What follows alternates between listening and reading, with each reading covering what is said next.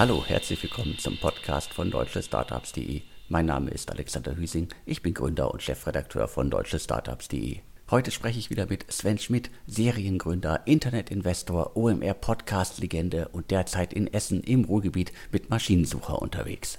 Die heutige Ausgabe wird präsentiert von Repetico, einem digitalen Lerntool für Startups und Unternehmen. Zum Einstieg in das Thema gibt es aber erstmal ein Zitat von Benjamin Franklin. Eine Investition in Wissen bringt immer noch die besten Zinsen. Und dieses tolle Zitat gilt auch für das Know-how in Unternehmen. Mit Repetico hilfst du deinen Mitarbeitern, wichtige Unternehmensinformationen und Fakten effektiv zu lernen und in wissenschaftlich erprobten Zeitabständen zu wiederholen, um sie im Arbeitsalltag erfolgreich anzuwenden. Das Ganze funktioniert jederzeit online am Rechner, aber auch über die Repetico Mobile Apps für iOS und Android. Mit Repetico kannst du außerdem auch im Team neue interaktive Lerninhalte erstellen und teilen. Über zahlreiche Statistiken kannst du dabei deinen Lernerfolg tracken und dich im Highscore-Ranking mit anderen Leuten betteln. Geh jetzt ganz ganz schnell auf repetico.de und probiere es kostenlos aus. Repetico schreibt man übrigens R-E-P-E-T-I-C-O und wer jetzt noch ein ganz, ganz besonderes Zugangspaket mit eigenem Unternehmenslogo etc. für sein Startup bekommen möchte, egal ob für 10, 50, 100 oder 1000 Mitarbeiter, der muss einfach eine kurze E-Mail mit dem Betreff Lernen mit DS und seinen Kontaktdaten und Infos über sein Startup an den CEO von Repetico schicken, an Samuel. Die E-Mail-Adresse lautet dafür samuel.repetico.com. Samuel schreibt man dabei S-A-M-U-E-L wenn das jetzt alles zu schnell war, kein Problem. Die Infos und die E-Mail-Adresse findet ihr auch in den Show Notes zum Podcast und im Artikel auf deutschestartups.de. Und jetzt müsst ihr euch nur noch einen Satz merken.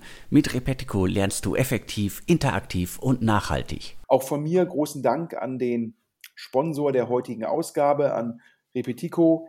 Ich glaube, Corona sicherlich äh, war, ist Rückenwind für EdTech denn die Digitalisierung von Bildung im Unternehmen ähm, ist dadurch beschleunigt worden und ich glaube sicherlich ein Trend, von dem Repetico profitiert.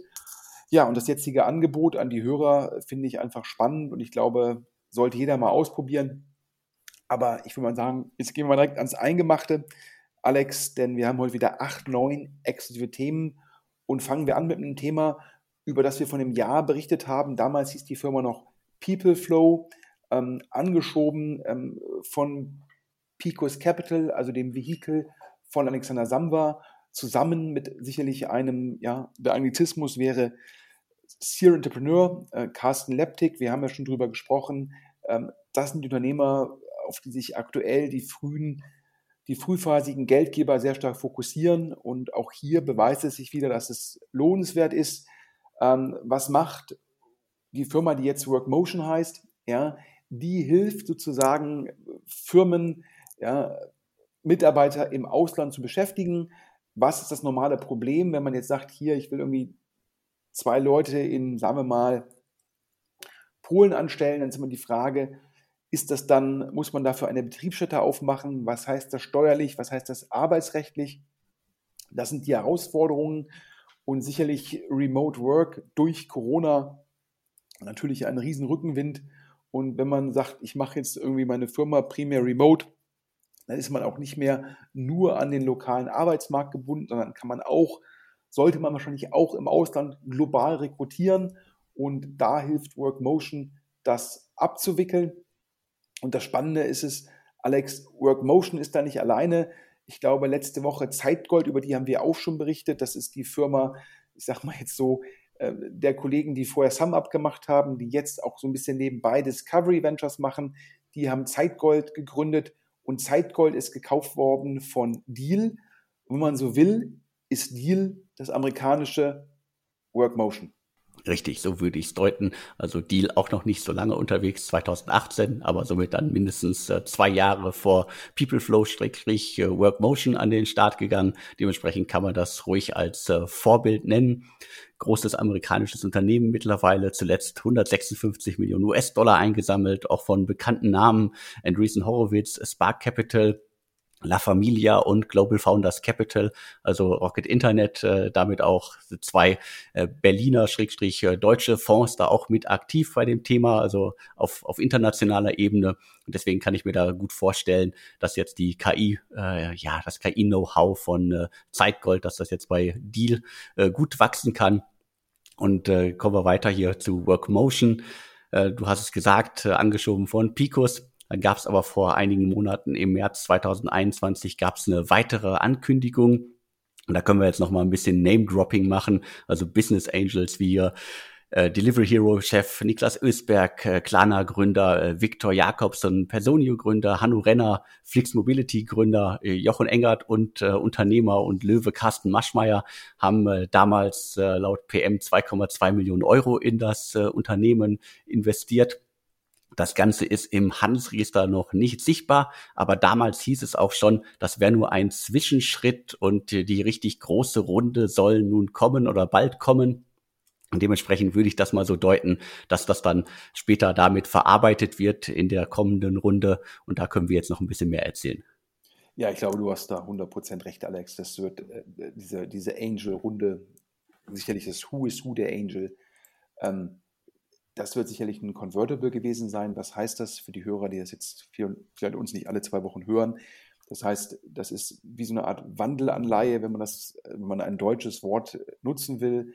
Da wird dem Unternehmen Geld geliehen erstmal und dann wird das im Rahmen der nächsten Finanzierungsrunde meistens zu einem Abschlag, dann, keine Ahnung, 30% Discount auf die nächste Runde gewandelt. Ja, das tut eine Firma, die sagt, wir wollen jetzt noch nicht die Runde machen, aber wir brauchen noch ein bisschen Kapital.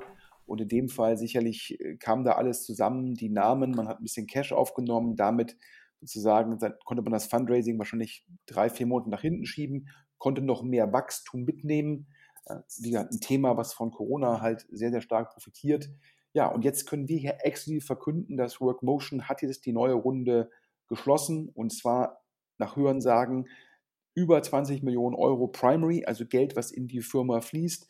Bewertung vor allem jetzt über 100 Millionen, knapp über 100 Millionen Euro. Das heißt also Pre-Money ungefähr 80 Millionen Euro Bewertung, Post-Money dementsprechend gute 100 Millionen Euro. Ähm, und das ist für eine Firma, die zwölf Monate alt ist, eine beeindruckende Leistung. Und da kann man sicherlich sagen, da kommt alles zusammen. Picos mit dem guten Gespür fürs Markt, mit dem guten Signaling, dann ein Gründer, der halt einfach einen Top-CV hat, dann sicherlich die Angel, die auch nochmal gutes Signaling gezeigt haben.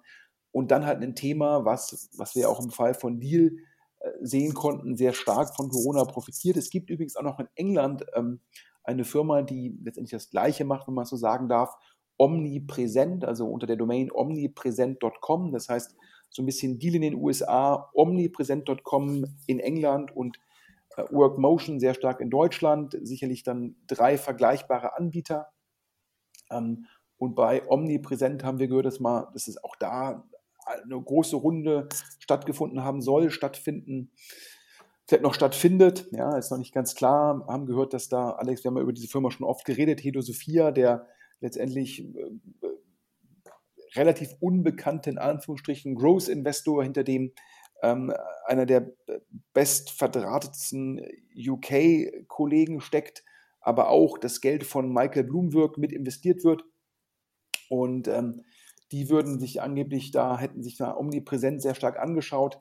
Ich persönlich muss sagen, hm, diese Umsätze, die diese Firmen zeigen, die inkludieren oftmals natürlich das Gehalt der Mitarbeiter, ähm, die dann angestellt werden für die Kunden. Also sprich, dann macht halt so eine Firma einen Office auf, sagen wir mal in Warschau, macht da halt ein Büro auf, stellt dann die Leute selbst auf der eigenen Payroll an und reicht die dann durch an den Kunden von zum Beispiel Workmotion. Und dann hat man natürlich schon relativ hohe Cost of Goods Sold.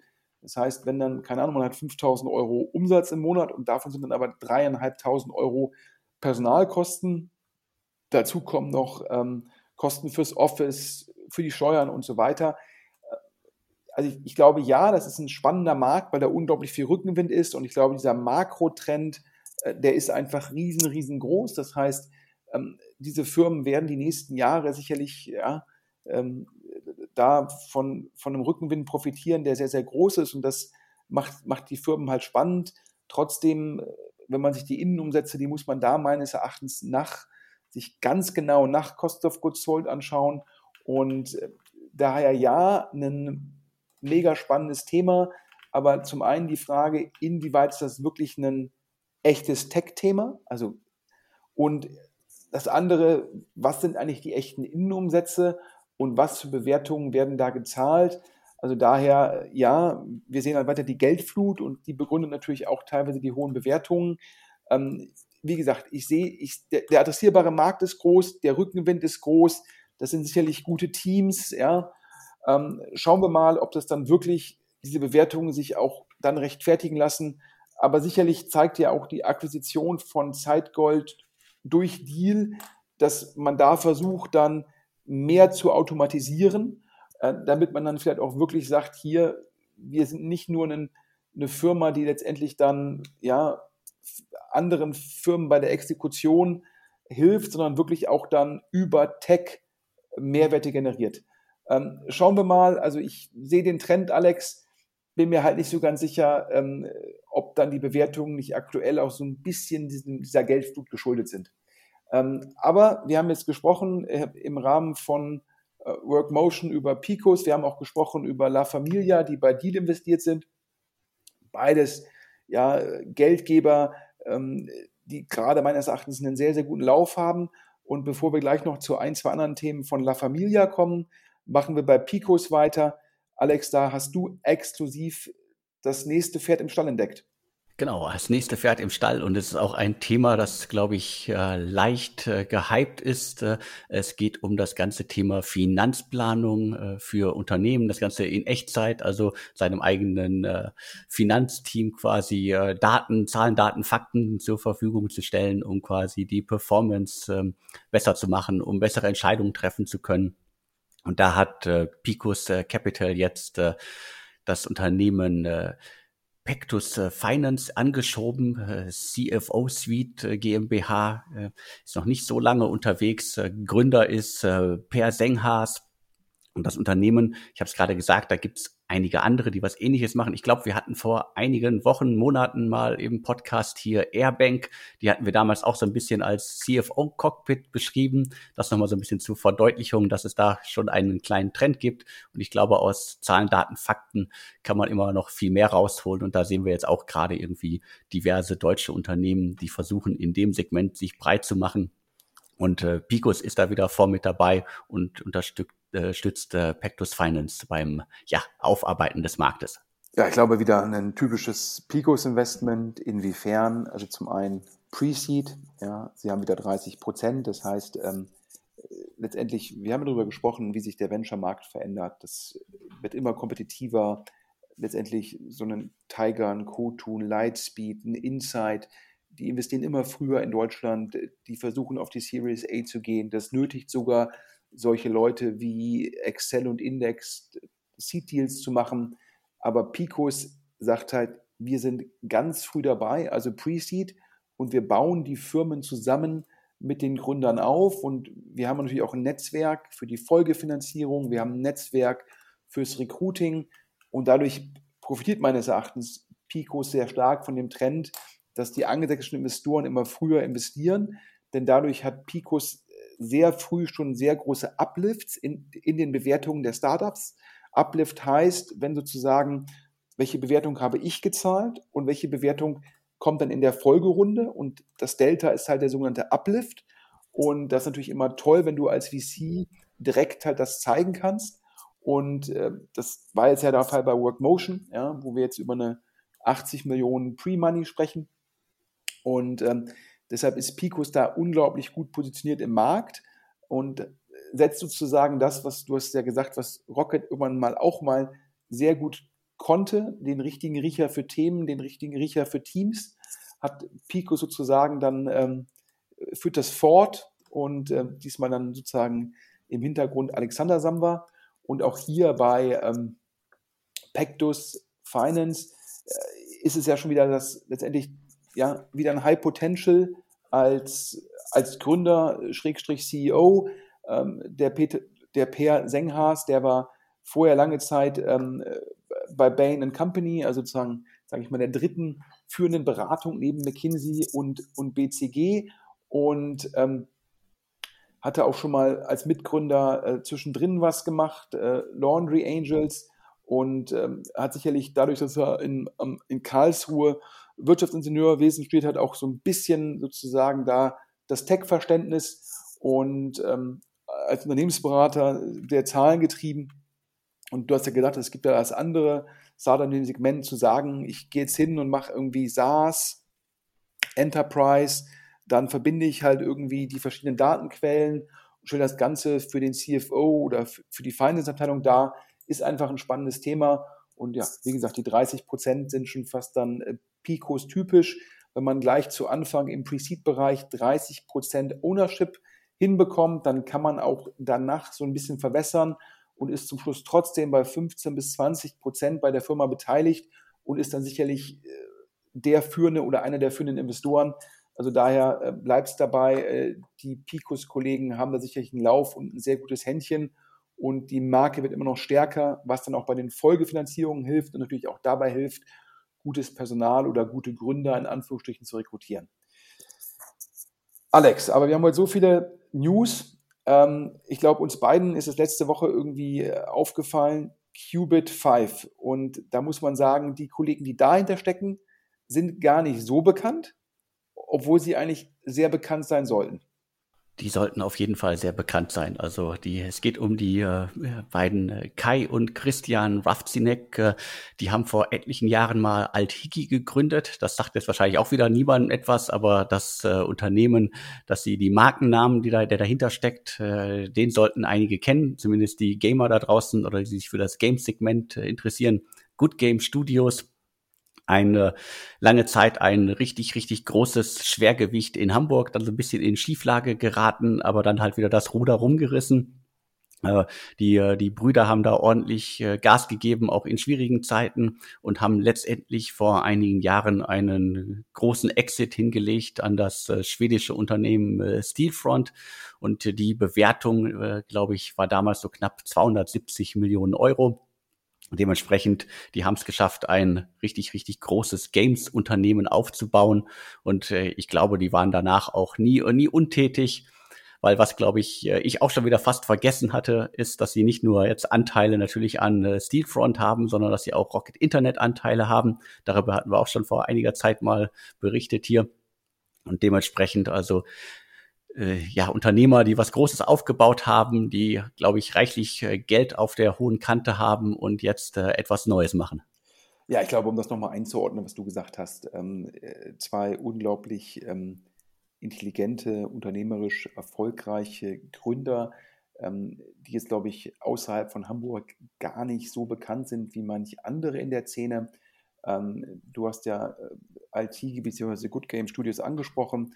Ähm, ich glaube, da war in Anführungsstrichen nur Rocket dran beteiligt. Ich glaube, die beiden Brüder hatten weit über 80 Prozent an der Firma. Und dann ist natürlich so ein Exit, äh, ähm, macht, dann noch, macht dann noch mehr Spaß, wenn einem so viel an der Firma gehört. Und ich glaube, Good Game Studios, da gab es mal eine Zeit, dass das unglaublich schnell skaliert. Ich glaube, auf über 1000 Mitarbeiter und dann hat man sich irgendwann noch mal ein bisschen fokussiert. Und das Spannende ist es dann, man hat das Ganze dann so ein bisschen in diese Stillfront-Gruppe reingemerged und ähm, die Brüder haben dann ihre Anteile nur zu einem kleinen Teil verkauft und nur, oder es gab in, der, in dem Verkauf nur einen kleinen Cash-Teil. Das meiste hat man in Aktien genommen. Und dann haben die sich auch sozusagen aktiv in die Stillfront-Gruppe eingebracht, sind da auch weiterhin größter Gesellschafter und haben dann über dieses Börsenvehikel die sind also in Schweden an der Börse notiert, haben die dann einen Roll-up gemacht. Was heißt das? Die haben andere äh, Gaming-Firmen gekauft und äh, nach meinem Verständnis macht jetzt die Stillfront-Gruppe dieses Jahr ungefähr 500 Millionen Euro Umsatz, ist ungefähr 2 Milliarden wert und äh, Kai und Christian gehören immer noch, ich glaube, 11, 12 Prozent an der Firma. Also ich glaube, wir reden hier allein der Anteil ist 250 Millionen Euro wert. Und ähm, dazu kommen noch, ich glaube, 4 Millionen Anteile an Rocket. Und ich glaube, Rocket hat noch so nach den ganzen Aktienrückkäufen so äh, gute 100 Millionen äh, Anteile ausstehen. Das heißt also über 3 Prozent. Deshalb wissen wir davon auch, weil es dann halt meldepflichtig ist. Und ich glaube, aktuell die Rocket-Anteile handeln so ungefähr bei 30, äh, bei 30 Euro da in diesem freien Markt nach dem Rückzug. Auch das sind dann nochmal, kann man sich ja ausrechnen, 4 Millionen Anteile, 30 Euro pro Anteil und wahrscheinlich sind die Anteile in echt noch relevant mehr wert. Dann hat man irgendwie 120 Millionen Euro und dann weiß man bei so erfolgreichen Leuten meistens, dass sie wahrscheinlich neben diesen beiden Positionen ihr Geld auch noch diversifiziert angelegt haben. Also lange Rede, kurzer Sinn. Äh, die beiden Kollegen ähm, sicherlich ähm, viel, viel erfolgreicher, äh, als sie sozusagen wahrgenommen werden. Also daher kann man da sagen, da sitzen sicherlich in, in Hamburg als Gründer zwei Hidden Champions. Und ich hätte gedacht, die haben, ein, die haben ein eigenes Family Office aufgemacht, haben da, glaube ich, auch dann sehr, sehr top Leute für angeheuert.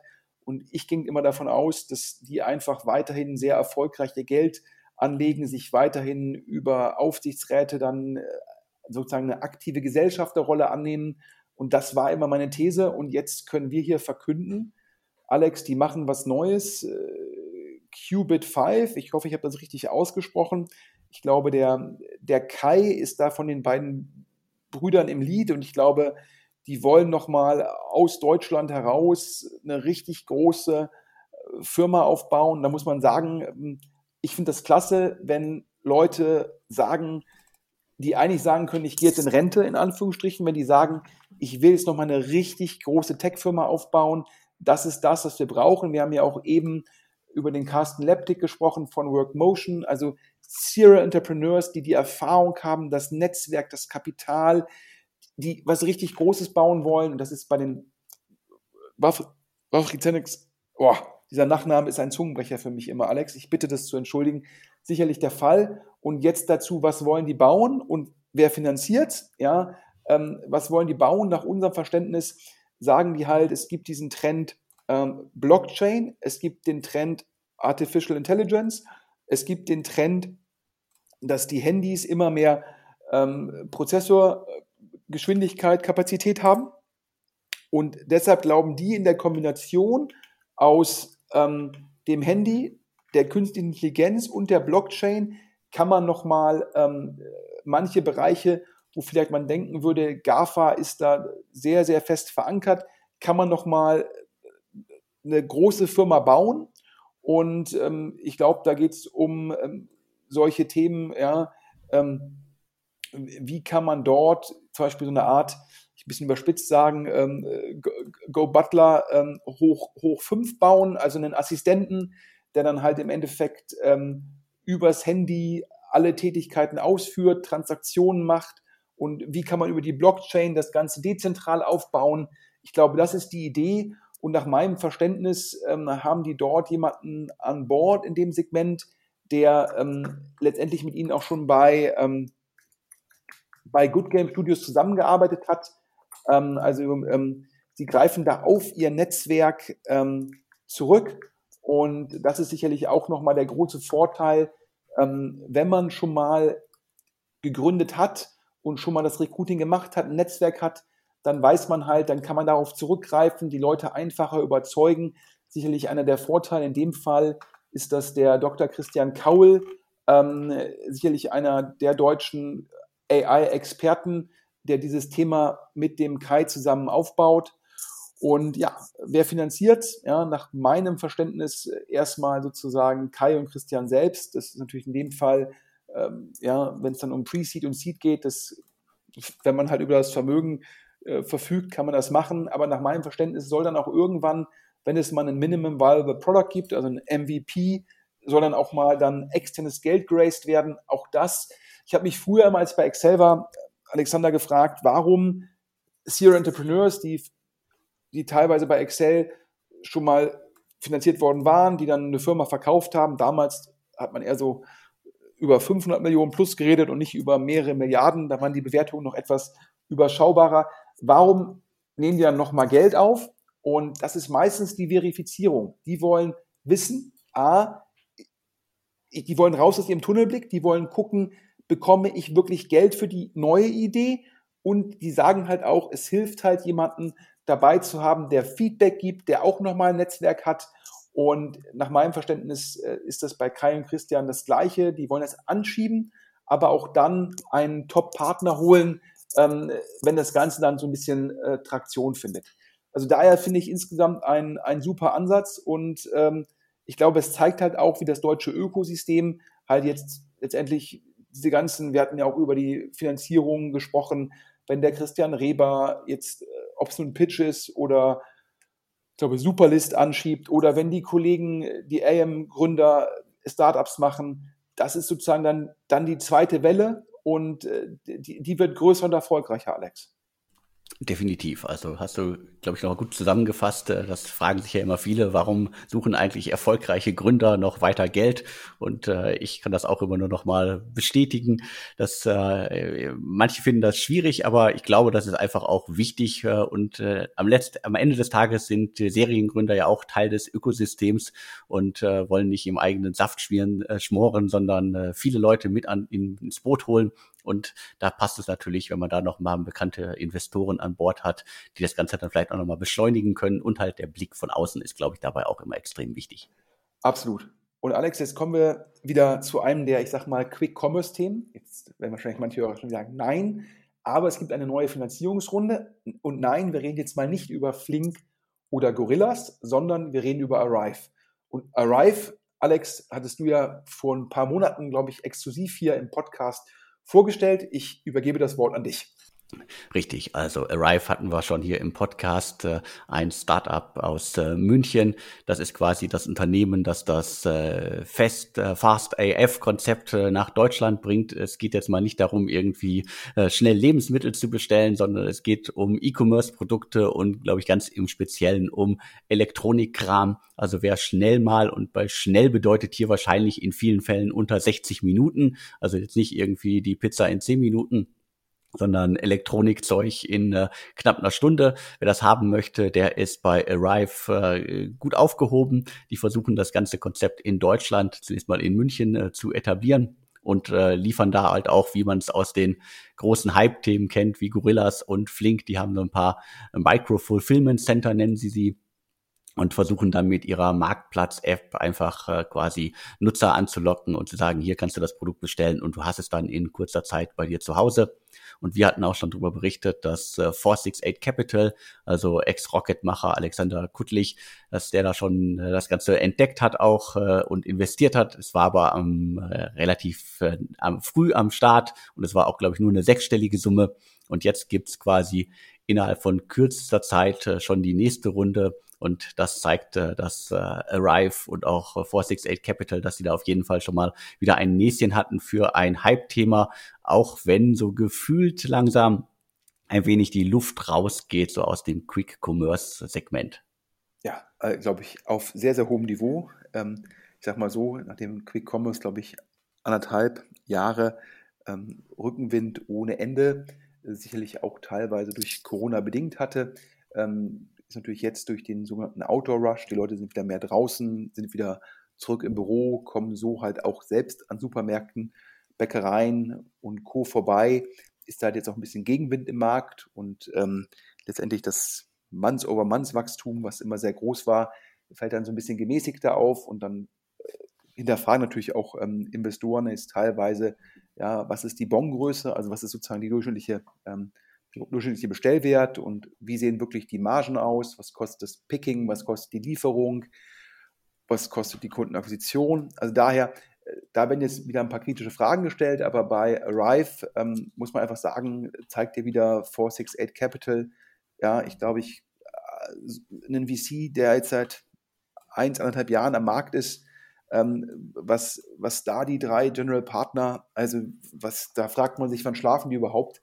Also wahnsinnig, was die da irgendwie in so kurzer Zeit irgendwie hingestellt haben.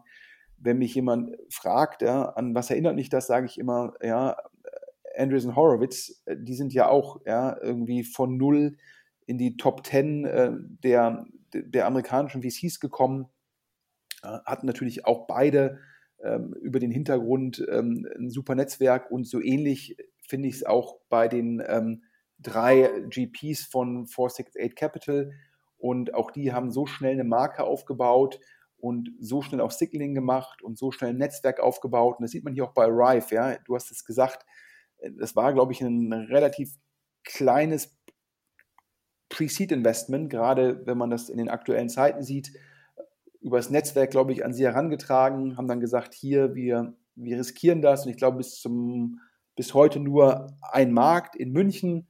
Ähm, und jetzt können wir exklusiv verkünden, nach unserem Verständnis macht jetzt Balderton, ja, früher sicherlich mal neben Index und Excel einer der europäischen Top 3 Investoren, ist glaube ich so ein bisschen ruhiger um Balderton geworden. Da gibt es sicherlich um Platz 3 viel, viel Konkurrenz. Ähm, und ähm, die Kollegen haben jetzt die Runde angeführt, also die Seed-Runde und die Seed-Runde über 5 Millionen Euro, Pre-Money gute 20 Millionen Euro, dementsprechend die Post-Money-Bewertung über 25 Millionen Euro. Natürlich soll von dem Geld, ja, sollen jetzt weitere Locations kommen, also sprich, ich werde jetzt mal tippen, Hamburg, Berlin, Frankfurt. Das sind wahrscheinlich die, die, die nächsten logischen Schritte, um das Modell ähm, letztendlich dann auszurollen und zu verfeinern. Und auch dabei, das hatten wir ja gesagt, ja, sicherlich einen sehr, sehr guten Lauf. La Familia investiert hier neben Balderton.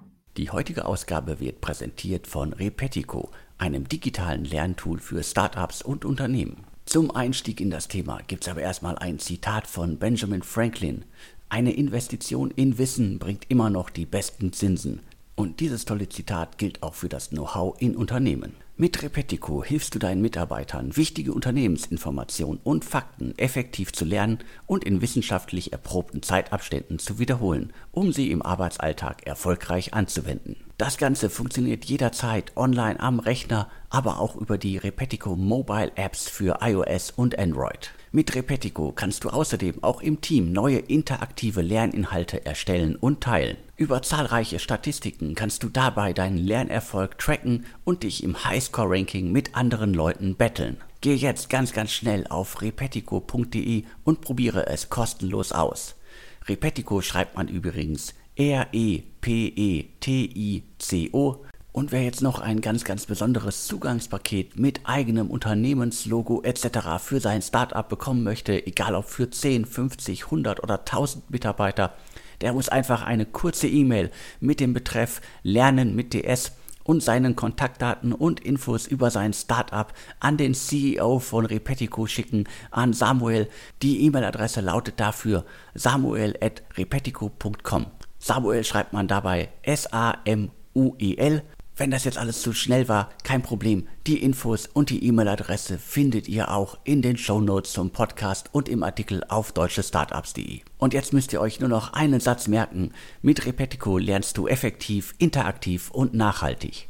Und wir können auch, glaube ich, ganz kurz mal einfügen, ähm, Alex, ähm, Y42, also Y42, ähm, glaube ich, Investment von La Familia am Jahresanfang so ungefähr drei Millionen, oder? Genau, 2,9 Millionen Dollar haben sie eingesammelt, also noch nicht so lange her. Und glaube, äh, die, da war La Familia auch im Lied und danach hören sagen, äh, raised äh, Y42, ich hoffe, das ist die, den Markennamen richtig ausgesprochen, äh, die raisen jetzt 20 Millionen Euro. Die, das ist so eine Low-Code, also sprich äh, Programmieren für Leute, die nicht programmieren können.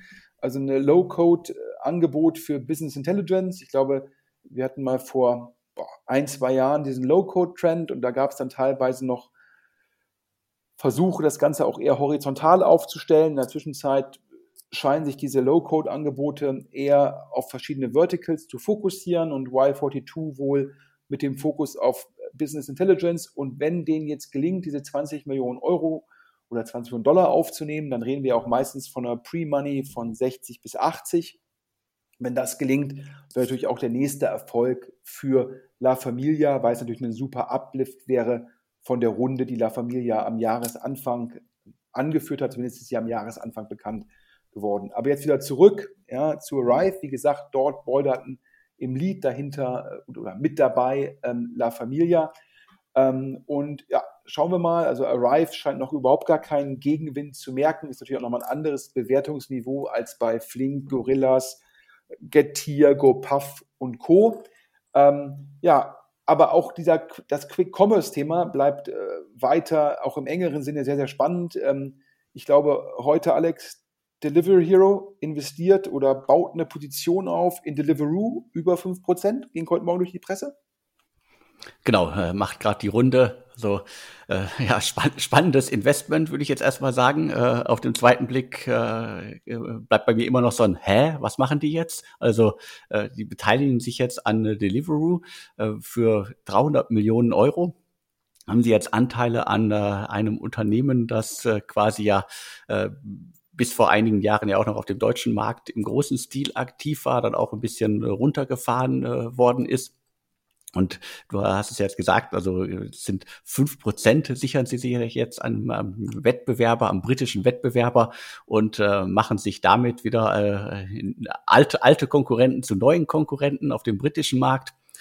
Also dementsprechend irgendwie, das ist so eine, eine verrückte Meldung, wo glaube ich auch, glaube ich, die diverse Leute, auch äh, gestandene äh, Analysten irgendwie mit äh, ja offenem Mund äh, dastehen und äh, gar nicht wissen, äh, wie soll man das jetzt alles bewerten. Also ich würde das einfach so ein bisschen unter ja äh, ziemlich verrückt und wer sich an die ganze Geschichte von Delivery Hero äh, und Co. erinnert, also wer da irgendwie in den letzten, sagen wir, fünf, sechs Jahren was, wo, von wem gekauft hatte, zurückgekauft hatte, verkauft hatte, wer sich beteiligt hatte, dann ist das jetzt wieder so der, der, das neu, der neueste Punkt auf einer Liste von ganz, ganz vielen Kreuz- und Querbeteiligungen und mal sehen, was da am Ende von übrig bleibt. Ich glaube, ich bekomme das noch richtig zusammen. Also Delivery Hero hat irgendwann mal die UK-Tochter Unjust Eat verkauft. Ja, damit ist Just, Just Eat de facto in, in Großbritannien zum klaren Marktführer geworden. Ähm, Just Eat und auch die Delivery Hero Tochter in Großbritannien war klassisch, ich bestelle über die App und dann eine Art Marktplatz und die Logistik macht dann das Restaurant selbst. So, also das lukrative Modell. Ähm, Just Eat ist dann irgendwann gekauft worden oder übernommen worden oder es gab einen Merger von Takeaway.com. Takeaway.com waren auch die, an die Delivery Hero das Deutschlandgeschäft verkauft hat. Also das heißt, letztendlich Just Eat Takeaway haben dann in der Summe sowohl das Großbritannien-Geschäft wie das Deutschland-Geschäft von Delivery Hero gekauft. Ähm, und jetzt äh, hat sich Delivery Hero entschieden, mit Food Panda wieder in den deutschen Markt einzusteigen und jetzt durch das Investment in Deliveroo. Deliveroo macht eigene Logistik, also in dem Fall über die Gig Economy, das heißt, die Fahrer sind nicht angestellt, sondern wären pro Ausfahrt bezahlt, was rechtlich in Großbritannien zumindest unter, unter Beschuss ist, in Anführungsstrichen. Also es mag auch sein, dass Deliveroo irgendwann die Fahrer anstellen muss, analog wie das auch ähm, hier in Deutschland der Fall ist, wegen äh, so, sozialen Nebenkosten, wegen Urlaubstagen, Krankheitstagen und so weiter. Gibt es also gute Gründe dafür. Auf jeden Fall äh, Deliveroo, äh, eigentlich gab es einen Börsengang, dann irgendwie ähm, die Aktie stark gefallen, weil eigentlich die These ist, auf der einen Seite sind die Quick-Commerce-Anbieter, wie gesagt, Gorillas, Getir, GoPuff und Co. in UK noch sehr viele davon. Dann gibt es die, das Just Eat, die das nur durchleiten. Äh, wie gesagt, die Quick-Commerce-Anbieter potenziell eine höhere, äh, mehr Berührungspunkte. Und dann gibt es in England auch noch irgendwie Ocado und Co. Also eigentlich die These, dass Deliveroo ähm, ja, alle Nachteile hat und keine Vorteile. Das ist, ist die Aktie nach dem Börsengang stark gefallen. Und jetzt kauft es der Delivery Hero an, ein. Also für mich, ehrlich gesagt, ähm, also A, überraschend, dass die eigentlich in Märkten, wo es klare Marktführer gibt, angreifen. B, in einem Modell, wo, sie, wo sogar Delivery Hero, wo sie selbst Marktführer sind, kein Geld verdient und sich dann noch an einer börsennotierten Gesellschaft irgendwie 5% erwerben.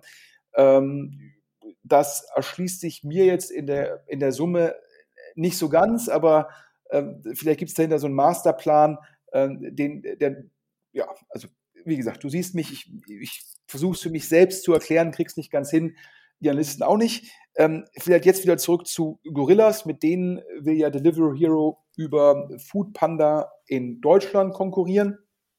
Und Alex, äh, Gorillas, da war auch wieder viel in der Presse. Da gab es Mitte Juli einen Artikel in The Information.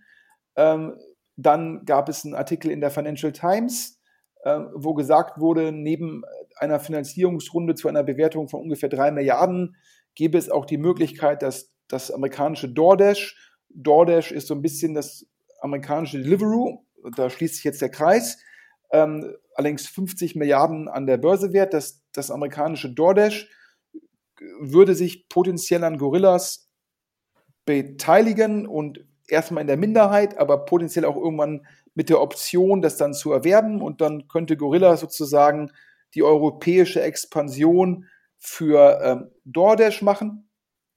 Also auch da viel im Fluss. Die Gründerszene, die Gründerszene-Kollegen haben jetzt auch nochmal darüber geschrieben, über den Information-Artikel, über den Financial Times-Artikel, hatten dann scheinbar auch nochmal interne Quellen bei äh, Gorillas, die darauf schließen lassen, ähm, dass es da durchaus auch verschiedene Fraktionen bei Gorillas gibt, ob es wahrscheinlich Top-Management ist, der Gründer oder auch die Investoren. Ähm, da scheint irgendwie, vielleicht wollen die einen den DoorDash-Deal, vielleicht wollen die anderen die interne Finanzierungsrunde, vielleicht äh, wollen die Dritten sagen, nee, wir wollen wieder neues, frisches Geld, um unsere Abhängigkeit von Q2 und Co. nicht groß werden zu lassen. Da ist auf jeden Fall viel im Fluss, Alex. Da ist definitiv viel im Fluss. Also wir hatten ja zuletzt auch immer wieder berichtet und immer wieder Wasserstandsmeldungen gegeben. Äh, aber auch international ist äh, Gorillas mittlerweile so ein Thema, dass man selbst in UK und anderswo das aufgreift und da auch äh, neue spannende Fakten bieten kann. Und ich bin sehr gespannt, ob da DoorDash zum Zug kommt. Also ich hatte zumindest auch immer wieder gehört, dass DoorDash sich zuletzt immer mal wieder Sachen in Deutschland angeguckt hat, mit vielen Gründern gesprochen hat, sagen wir, die in ähnlichen äh, mit ähnlichen Konzepten unterwegs sind. Und äh, Gorillas wäre da sicherlich so die ganz, ganz große Lösung. Mal schauen, ob das so kommt oder ob da letztendlich da irgendjemand noch weitere bekannte äh, ja, Investoren aus dem Hut zaubern kann. Dann würde das sicherlich nochmal wieder ganz andere Dynamik entwickeln. Ja, das, die, die Modelle, die Teilnehmer, die verschmelzen alle so ein bisschen. Wir haben Quick Commerce, wir haben irgendwie Restaurantlieferungen, wir haben Restaurantbestellungen. Wie gesagt, ich habe es ja schon oft im Podcast gesagt, das Letztere wo ich einfach nur Bestellungen durchleite und dafür eine, einen Cut bekomme, also das reine Marktplatzmodell, das finde ich am spannendsten. Ähm, das Modell, das ich letztendlich mit angestellten Fahrern äh, aus Restaurants sozusagen Essen liefere und dann habe ich wahrscheinlich einmal einen kleinen Peak zur Lunchtime, einen größeren Peak zur Dinnertime. Ansonsten habe ich Auslastungsschwierigkeiten. Das Modell finde ich weiter sehr, sehr schwierig. Quick Commerce haben wir auch schon drüber gesprochen, sicherlich eine Frage, was kann ich Picking automatisieren, kriege ich sozusagen so eine Dichte hin, dass ich ausreichend Lieferungen hinbekomme. Ähm, das sind da die Fragen, aber auch da bin ich nicht ganz so bullisch. Und ähm, ja, und jetzt scheinen diese die Player und die Modelle ähm, äh, zu verschmelzen. Wie gesagt, man kann sich vorstellen, ich bin wahrscheinlich am ehesten in dem Just Eat Takeaway und dann irgendwann ja Grubhub äh, Lager, die sich ja auf dieses Durchleiten fokussieren. Äh, Delivery Hero äh, scheint letztendlich alles abbilden zu wollen und zum Schluss wahrscheinlich der, der, der Single Point of Contact, um den Anglizismus zu verwenden, für den Kunden zu sein, dass der Kunde sagt, ich will irgendwie Essen geliefert bekommen von Foodpanda oder ich will irgendwie, dass das Restaurant mir das Essen liefert oder ich brauche irgendwie von dem Supermarkt das ähm, oder aus dem äh, Ghost Store. Also, boah, es bleibt spannend. Ähm, ja, ich glaube, wir drücken äh, Gorillas die Daumen, ähm, dass sie unabhängig bleiben und dass wir hier in Deutschland mit Flink, Gorillas, Delivery Hero, dass wir sozusagen in Berlin, ähm, dass Berlin zum europäischen Headquarter für äh, solche Dienste wird, Alex. Das wäre gut und äh, letztendlich äh, wird wahrscheinlich wieder eine ganz, ganz überraschende Sache am Ende stehen. Also äh, wir sehen ja irgendwie die, die Meldung in dem Segment, wer da wen kauft, wer sich für wen interessiert und wer wieder was Neues anschiebt, die äh, verstummen nicht und äh, letztendlich kommt wahrscheinlich dann nächste Woche oder im nächsten Insider-Podcast können wir wahrscheinlich wieder ein größeres Update geben. Ja, und ich, wie gesagt, also hättest du mir vor einer Woche gesagt, hier Delivery Hero äh, beteiligt sich an Deliveroo und über 5% und ist das der erste Schritt und kaufen die dann auch mehr? Ich habe gedacht, Alex, nee, das macht überhaupt gar keinen Sinn. Warum sollen die sich denn bei Deliveroo beteiligen? Der englische Markt hyperkompetitiv. Äh, da gibt es die ganzen Quick-Commerce-Player, da die ganzen Amerikaner kommen zuerst nach Großbritannien. Äh, dann gibt es da irgendwie Just Eat bärenstark, Deliveroo, meines Erachtens irgendwie weder Fisch noch Fleisch. Ja, macht überhaupt keinen Sinn, sich zu der Bewertung da zu beteiligen. Und eine Woche später äh, wäre ich komplett nackig gewesen. Ja, also daher das ist ein Markt, äh, der sich für mich logisch nicht immer ganz erschließt, aber der macht ihn für den Podcast auf jeden Fall sehr, sehr spannend. Ab zum nächsten Thema. Wir haben uns schon, glaube ich, sehr gefreut über den, äh, über den großen Fundraising-Erfolg von Cass Capital in Essen. Äh, wir haben uns gefreut über das neue VC-Vehikel, was Tim Schumacher ähm, in Köln aufsetzt. Ich glaube, der Hauptsitz Berlin, aber Tim Schumacher ja ein Kölsche Jung. Und äh, sage ich mal, alle guten Dinge sind drei.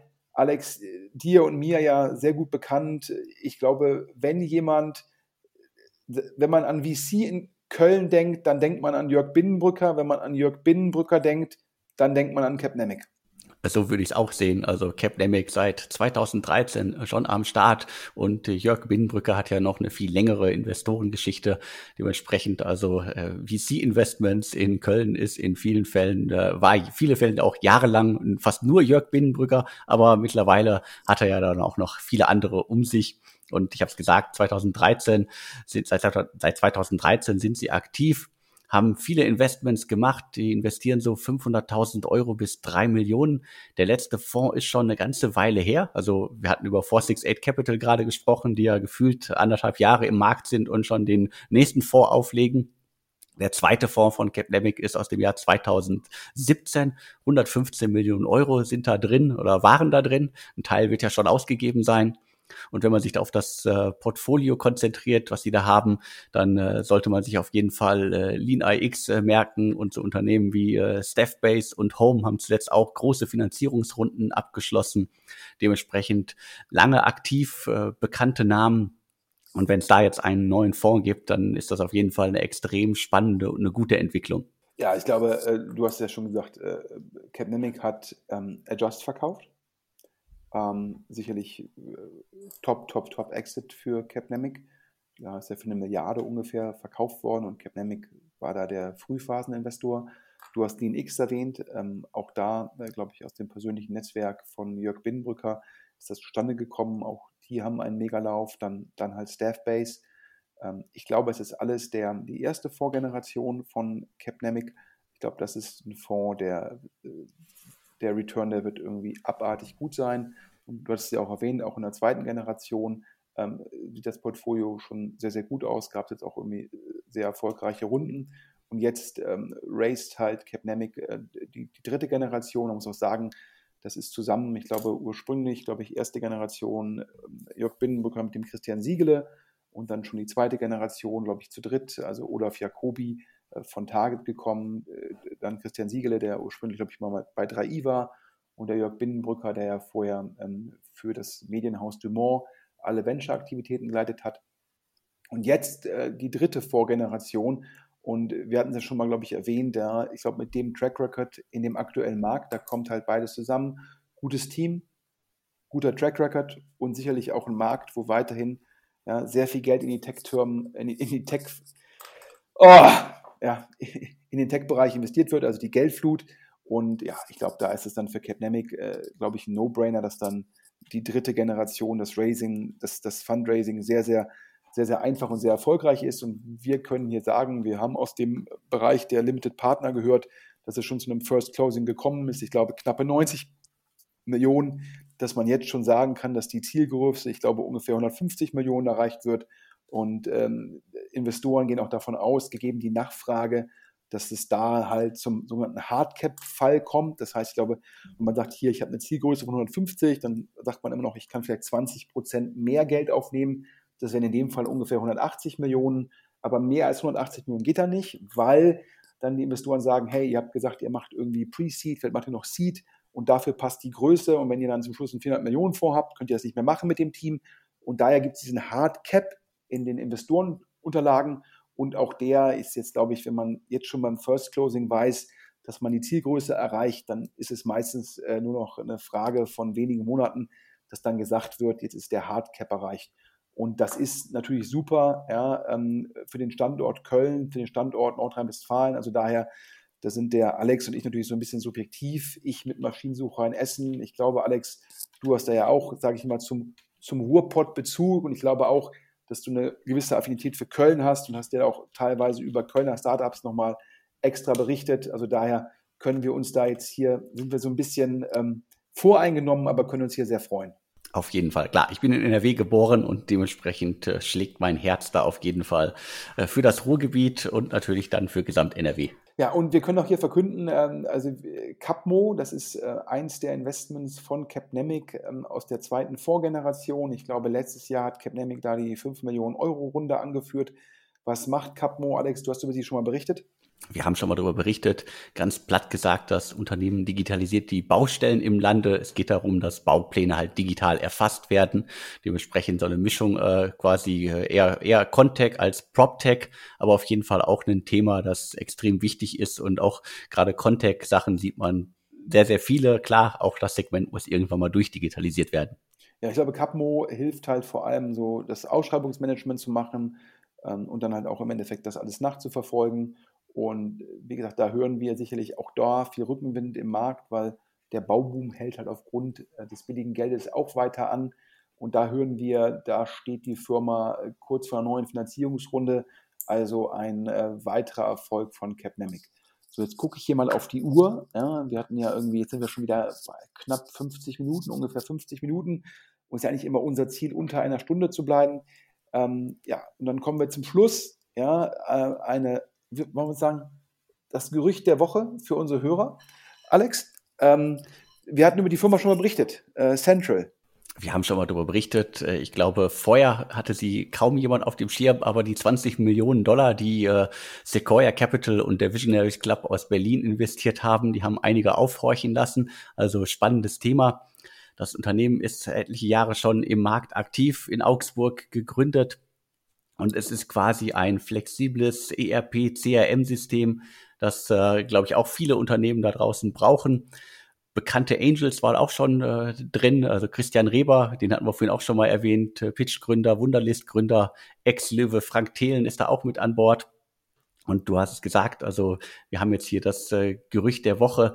Und zwar haben wir gehört, dass es da eine große Runde geben soll. Und äh, wir hoffen sehr, dass da draußen jemand ist, der mehr weiß, der uns mehr Informationen stecken kann. Also wer hat, wer hat etwas gehört über Central und kann uns helfen? Schreibt an podcast.deutsche-startups.de oder nützt den anonymen Briefkasten. Wir freuen uns da sehr wenn wir vielleicht schon in der nächsten Ausgabe verkünden können, was genau sich bei Central demnächst tun wird. Die, ähm, also die, ich sag mal, die Verdächtigen, die jetzt diese Runde anführen, ähm, sind ähm, entweder heißt es im Markt, es sei Tiger, wir hatten ja schon über die Strategie von Tiger Global ähm, gesprochen, die sagen, die gucken sich an, welcher führende VC hat wo investiert, welches Thema finden wir spannend und dann investieren wir dahinter ohne groß Idee zu machen und ohne ein Boardseat zu wollen. Denn sie sagen, wenn jetzt wie im Fall von Central ja, ein Sequoia schon investiert hat,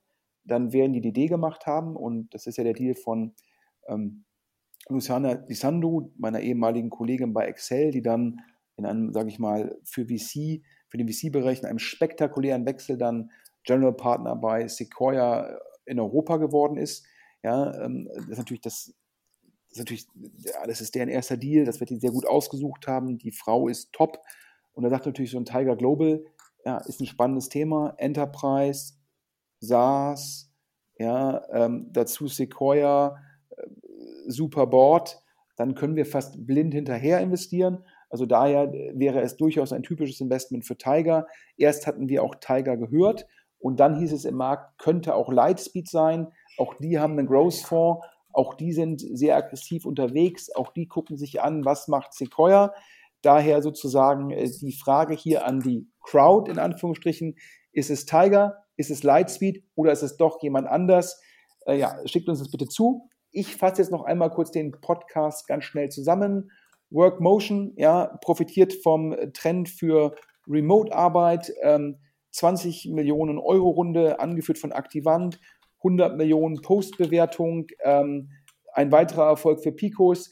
Picos selbst macht ein neues Pre-Seed-Investment, Pectus Finance. Da SaaS, Enterprise im CFO-Bereich, alle Zahlen zusammenfassen, aufbereiten, analysieren. Spannendes Thema. Vielleicht die erfolgreichsten deutschen Gründer, die mit am unbekanntesten sind, unglaublich intelligent, smarte Anleger, äh, Christian und Kai, Wafrin Zinek, oh, der Nachname, ich kriege ihn irgendwie nicht hin, Alex, helf mir noch mal. Naja, soll, soll ich noch mal versuchen? Also, ja, ja, ja, korrekt. Äh, äh, Rafzinek, äh, die Gründer aus Hamburg. Rafzinek, korrekt. So, auf jeden Fall, ähm, die machen jetzt nicht doch, die machen jetzt nicht nur Family Office, sondern gründen neu Qubit 5, ähm, basiert sozusagen auf den Megatrends Blockchain, künstliche Intelligenz und das Handy mit immer mehr sozusagen Prozessorgeschwindigkeit und die wollen hier nochmal eine richtig große Firma bauen. Das finden wir top, dass sozusagen deutsche Gründer nicht sagen nach dem ersten Erfolg, ich mache jetzt nur noch investieren, sondern auch nochmal sagen, ich will hier wirklich einen globalen Weltmarktführer bauen im Tech-Bereich, top. Dann waren wir bei Arrive, ähm, sage ich mal, Gorillas für Electronics und Direct-to-Consumer-Brands, ähm, ein Pre-Seed-Investment von 468 Capital und jetzt investiert schon Balderton und La Familia investieren 5 Millionen Euro, gute 5 Millionen Euro auf 20 Millionen Euro Pre-Money. Apropos La Familia, deren Portfoliofirma Y42 Low Code für Business Intelligence ist Race 20 Millionen, wenn das klappt, ein weiterer großer Erfolg für La Familia. An der Stelle sind wir dann danach kurz auf Gorillas eingegangen. Da können wir den Hörern nur sagen, da gibt es diesen Information-Artikel, den Artikel von der Financial Times und die Gründerzähne-Kollegen haben jetzt auch nochmal was nachgelegt. Es scheint irgendwie alles im Raum zu stehen. Eine Beteiligung von DoorDash, das, darüber hat zuerst die Financial Times, glaube ich, berichtet. Ähm, dann die Möglichkeit der, der internen Runde bei ungefähr drei Milliarden. Darüber hatten wir mal berichtet. Die Bewertung ist dann auch von der Financial Times und auch von Information bestätigt worden. Aber es gibt auch noch die Möglichkeit, hören wir, dass doch noch mal ein externer Partner reinkommt, damit Co2 und Co. nicht zu mächtig werden. Und wie gesagt, parallel kam jetzt die News, Delivery Hero investiert in Deliveroo. Das heißt, dieser ganze Markt bleibt unglaublich, ähm, sage ich mal, ja, überraschend und äh, wir bleiben dran. Dann ganz großen Glückwunsch ähm, an Capnemic in Köln, die dritte Vorgeneration. Es gibt ein First Closing, knappe 90 Millionen, die Zielgröße von 150 Millionen de facto auch schon erreicht und alle Limited Partner, also die Investoren in den Fonds erwarten, dass es hier zu einem sogenannten Hardcap kommt. Also bei 180 Millionen mehr kann man nicht aufnehmen. Und ja, auch da aus der zweiten Vorgeneration Capmo, ein PropDeck, hören wir auch, dass da die neue Runde kurz bevorsteht. Also daher ähm, top, top, top in Köln. Und zum Schluss, ja, das Gerücht der Woche. Wir wissen, bei Central steigt ein Growth-Investor ein nach Sequoia. Ist es Tiger? Ist es Lightspeed? Oder ist es noch ein dritter aller Insight, Co2 und Co? Wir freuen uns auf die Zuschriften. Das war schon wieder der DS Insider Podcast. Aktuell alle zwei Wochen.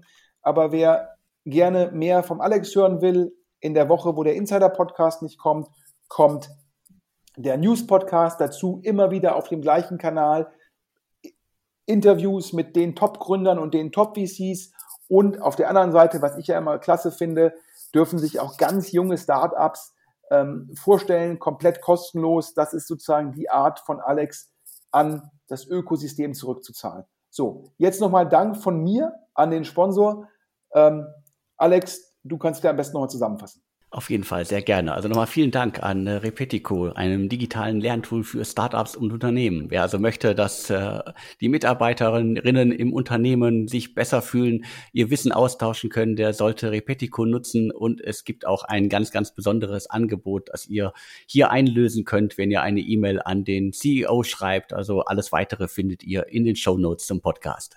Ja, dann bleibt mir nur noch übrig zu sagen, ich wünsche allen Hörern einen guten Wochenstart. Nochmal danke für das Hören des Podcasts. Die letzten Podcasts wieder super gelaufen. Weit über 10.000 Hörer. Und äh, wer den Podcast hier als Sponsor, wer Podcast als Sponsor auftreten will, kann sich auch unter der E-Mail-Adresse podcast.deutschestartups.de beim Alexander melden. Ich weiß gar nicht, Alex, ab Februar, März nächsten Jahres noch Slots verfügbar? Genau, also wir gehen da jetzt nochmal in die Detailplanung, aber ihr müsst euch auf jeden Fall sputen, wenn ihr im ersten Quartal noch einen der wenigen Slots haben möchtet. Und wie gesagt, noch aktuell für 3000 Euro, wird man dreimal im Podcast erwähnt, vorne, hinten und in der Mitte und erreicht damit, ähm, und ähm, ja, ich glaube, die, die ausgesuchteste Zielgruppe im deutschen Tech-Bereich, Gründer, VCs, PEs, ähm, Führungskräfte, Multiplikatoren. Ähm, also ich glaube, dass ähm, großen Dank an die Hörer. Ähm, ich glaube, der Alex und ich freuen uns immer wieder. Das merken wir auch in den Zuschriften, die, wir, die wir bekommen, an dem Feedback. Ähm, vielen, vielen Dank, dass ihr uns zuhört. Ja, auch nochmal von mir vielen Dank an dich, Sven. Vielen Dank für die vielen Infos, für die Einordnung. Und mir bleibt jetzt nur noch zu sagen und tschüss. Und tschüss.